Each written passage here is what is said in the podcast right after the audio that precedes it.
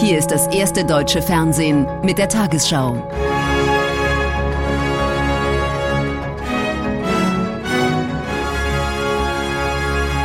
Heute im Studio Thorsten Schröder. Guten Abend, meine Damen und Herren. Ich begrüße Sie zur Tagesschau. Der Konflikt der NATO mit Russland bestimmt in diesem Jahr die Diskussionen auf der Münchner Sicherheitskonferenz. In einer Rede vor dem hochrangig besetzten Forum wertete Bundesaußenministerin Baerbock den Aufmarsch russischer Truppen an der Grenze zur Ukraine als Bedrohung, die absolut inakzeptabel sei. Moskau hat erstmals seit mehr als 30 Jahren keinen Vertreter nach München geschickt. Zur Begründung hieß es, die Konferenz habe ihre Objektivität verloren. Unter höchsten Sicherheitsvorkehrungen fahren die Delegierten in München vor. Erwartet werden bis Sonntag mehr als 30 Staats- und Regierungschefs. Das Hauptthema der vielen Gespräche, bilateral, informell und auf offener Bühne, die Ukraine-Krise. Die deutsche Außenministerin übt scharfe Kritik und fordert den russischen Präsidenten Putin auf, die Truppen abzuziehen. Erste Signale waren ein Hoffnungsschimmer. Aber wir müssen jetzt auch Taten sehen. Denn die russische Drohung ist weiterhin real. Und genauso real ist aber unsere gemeinsame Antwort. Wenn es zu einem russischen Angriff auf die Ukraine käme, dann hätte dies massive Konsequenzen für Russland, finanziell, politisch und wirtschaftlich. Dabei betont Baerbock die transatlantische Geschlossenheit. Diese werde auch halten, betont ihr US-amerikanischer Amtskollege Blinken, wenn die Krise an der Ukraine-Grenze sich lange hinziehe. Ich denke, Präsident Putin war durchaus überrascht von der Solidarität, von der Art und Weise, wie die NATO zusammensteht, die Europäische Union zusammensteht. Und wir sind als Partner auf Einzelebene zusammengekommen und als Institution.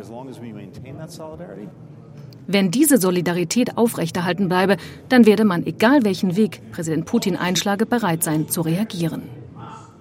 Um sich mit den westlichen Partnern über den Konflikt mit Russland abzustimmen, hat US-Präsident Biden erneut zu einem digitalen Krisengipfel eingeladen.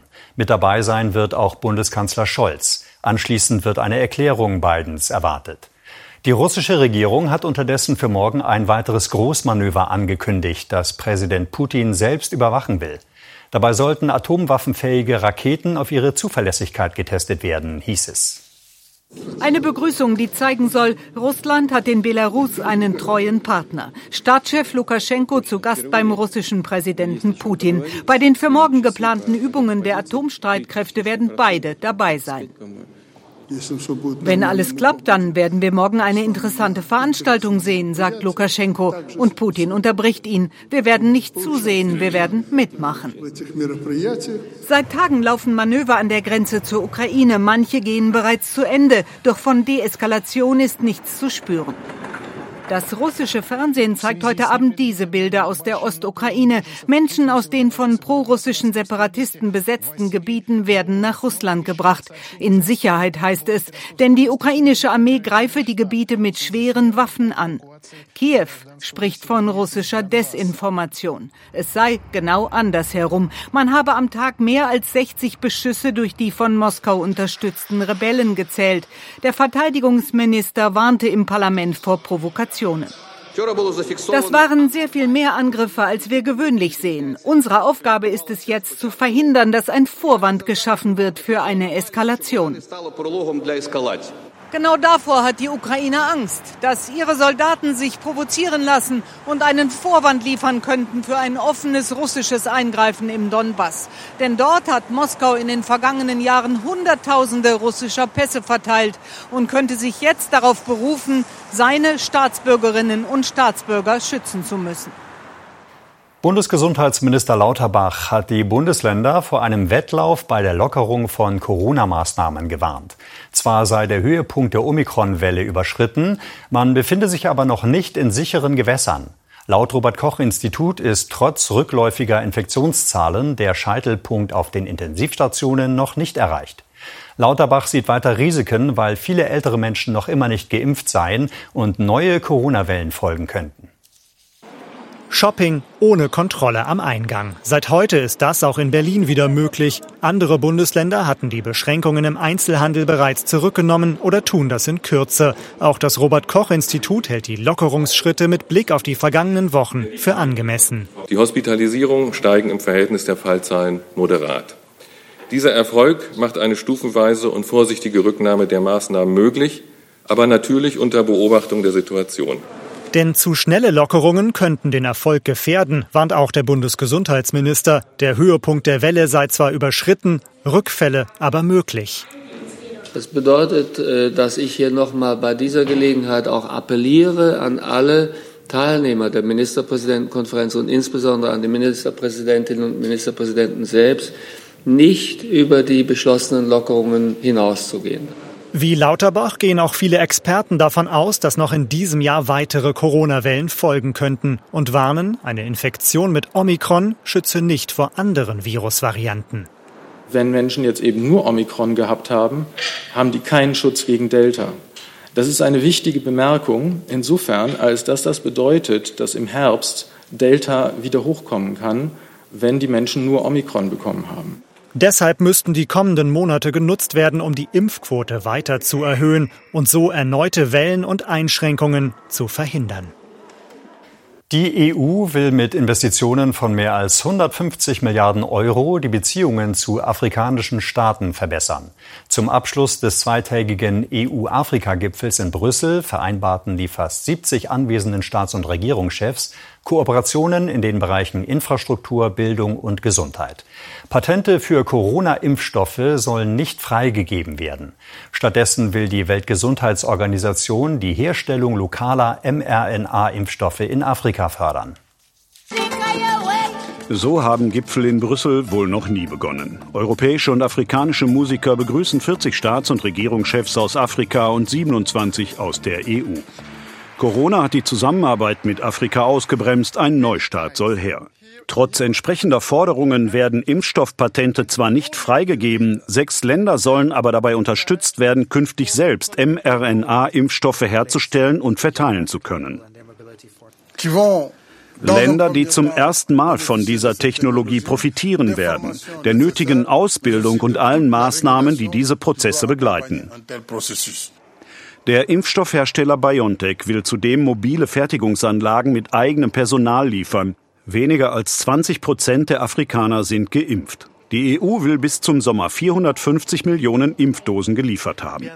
Weitere Themen des Gipfels der Infrastrukturausbau und Kampf gegen den Klimawandel. Es gibt Partner, die sofort in grünen Wasserstoff investieren wollen. Dann geht es um Transportverbindungen innerhalb des Kontinents. Die sind entscheidend für eine funktionierende Freihandelszone.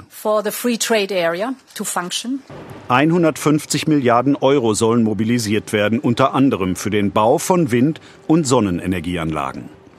Die EU verfolgt gleich mehrere Ziele. Afrika soll Europa Energie für den dringend benötigten grünen Wasserstoff liefern. Den Afrikanern soll das Arbeitsplätze bringen, verbunden mit der Hoffnung, dass weniger Menschen fliehen. Und man will ein Zeichen setzen in Afrika gegen den wachsenden Einfluss Chinas. Vor der Küste der Insel Korfu ist am frühen Morgen eine Fähre durch einen Brand an Bord in Seenot geraten. Die Euroferry Olympia war mit etwa 300 Passagieren und Besatzungsmitgliedern auf dem Weg von Griechenland nach Süditalien. Nach Angaben der Küstenwache wurden 278 Menschen an Land gebracht. Elf weitere gelten noch immer als vermisst. Die Brandursache ist noch unklar. Für die deutschen Biathleten enden die Olympischen Winterspiele in Peking mit einer weiteren Enttäuschung. Auch im abschließenden Massenstart über 15 Kilometer, der Königsdisziplin im Biathlon, hatten die DSV-Starter keine Chance. Erstmals seit 2010 bleiben die Herren bei den Olympischen Winterspielen damit ohne eine Medaille. Viel Wind, viele Schießfehler und keine deutsche Medaille. Bei den Frauen wird Franziska Preuß als achte beste Deutsche, bei den Männern ebenfalls Rang 8 die Top-Platzierung durch Benedikt Doll. Erstmals seit 2010 bleiben die Biathlon-Männer damit ohne olympische Medaille. Gold sichern sich die Französin Justine Brezas-Boucher und der Norweger Johannes Tinjes Bö sein viertes bei diesem Spiel. Auf Medaillenkurs liegen die deutschen Zweierbob-Pilotinnen. Laura Nolte führt im Eiskanal nach zwei von vier Läufen eine halbe Sekunde vor Mariama Jamanka. Ja, morgen einfach nochmal das Gleiche machen. IOC-Präsident Thomas Bach hat sich heute zum Fall Kamila Valjeva geäußert und ihre Trainerin stark kritisiert, nachdem diese die 15-Jährige verbal attackiert hatte. Uh, statt sie zu trösten, statt uh, ihr zu helfen, nach all dem, was ihr widerfahren ist, spürte man eine eiskalte Atmosphäre. Die unter Dopingverdacht stehende Valjeva patzte mehrfach in der Kühe und verpasste eine Medaille. Deutschland rüstet sich nach dem Orkantief Ilenia für das nächste Unwetter. Bereits seit dem Nachmittag ziehen die Anfänge von Sturmtief Zeynep vor allem über die Nordhälfte des Landes. Der Deutsche Wetterdienst erwartet Windgeschwindigkeiten von mehr als 140 Kilometern pro Stunde und gab flächendeckende Unwetterwarnungen heraus. Die Bahn stellte im Norden und teils auch im Westen den Regional- und Fernverkehr ein. Orkan Zeynep trifft auf Land Dagebühl in Schleswig-Holstein vor einer Stunde. Wer im Sturm jetzt noch spazieren geht, ist in großer Gefahr. Am Nachmittag hatte die Wetterfront die Urlaubsinsel Wangerooge in der Nordsee erreicht. Schiffe fahren längst nicht mehr, Urlauber sitzen fest. Das Fluttor wurde schon gestern geschlossen zum Schutz gegen die Wassermassen. Auch in Mecklenburg-Vorpommern an der Ostsee wird die Nacht stürmisch. Familie Röder hat ihr Haus an der Abbruchkante bei Rerik am Strand zusätzlich mit Sand und Steinen gesichert. Der Sohn hat eine Barriere gebaut. Der hat diesen Wellenbrecher da aufgebaut sozusagen und es hat sich schön der Sand gesammelt. Und man sieht ja auch, dass es richtig hilft. Ne? An allen großen Bahnhöfen des Nordens, wie hier in Hamburg, haben Fahrgäste keinen Anschluss mehr, damit sie nicht mitten im Sturm stecken bleiben, argumentiert die Bahn. Die Deutsche Bahn fährt ab jetzt zunächst bis heute Nacht im Norden Deutschlands und im nördlichen Nordrhein-Westfalen keine Züge des Personenverkehrs mehr. Feuerwehr und Polizeileitstellen melden inzwischen erste Sturmschäden. Zelte und Planen fliegen umher, Bäume stürzen um, es gibt Verletzte. Auch Nordrhein-Westfalen ist betroffen. Der Orkan wird kurz und besonders heftig ausfallen, aber nur den Norden treffen, so Experten. Nach Süden hin wird man zum Teil von dem Sturm kaum etwas spüren. In Norddeutschland allerdings die Gefahr von Böen bis 150 Kilometer pro Stunde. Damit könnten auch neue Rekorde gebrochen werden. Der Wind drückt dabei das Wasser ziemlich kräftig in die deutsche Bucht hinein. Deshalb besteht die Gefahr eines, einer schweren Sturmflut an der deutschen Nordseeküste. Aber auch in Hessen treten Flüsse über die Ufer, wie hier die Fulda. Gefährlich ist die Kombination aus Sturm, Regen und seit Tagen nicht ablaufendem Wasser. Noch trotz die Nordseeküste dem Orkan Zeynep. Der Höhepunkt wird erst für Mitternacht erwartet. In Großbritannien hat das Sturmtief bereits schwere Schäden angerichtet. Unter anderem zerstörten Orkanböen das Dach der O2 Arena in London. Im Süden des Landes wurden Rekordwindgeschwindigkeiten von 196 Kilometern pro Stunde gemessen. Hunderte Flüge auf den Londoner Flughäfen wurden gestrichen, nachdem der Sturm Landungen immer schwieriger gemacht hatte. Auch in Frankreich, den Niederlanden und hier in Belgien hat der Sturm weite Teile des öffentlichen Lebens lahmgelegt. Die Behörden warnen davor, die Kraft der Orkanböen zu unterschätzen. Der Aufenthalt im Freien sollte vermieden werden. Ausführliche Informationen zum Sturmtief Zeynep, wann und wo Sie mit welchen Gefahren rechnen müssen, zeigt das erste in einem ARD Extra gleich nach dieser Tagesschau. Tagesschau 24 und tagesschau.de halten Sie auch die Nacht über fortlaufend mit den aktuellsten Informationen auf dem Laufenden.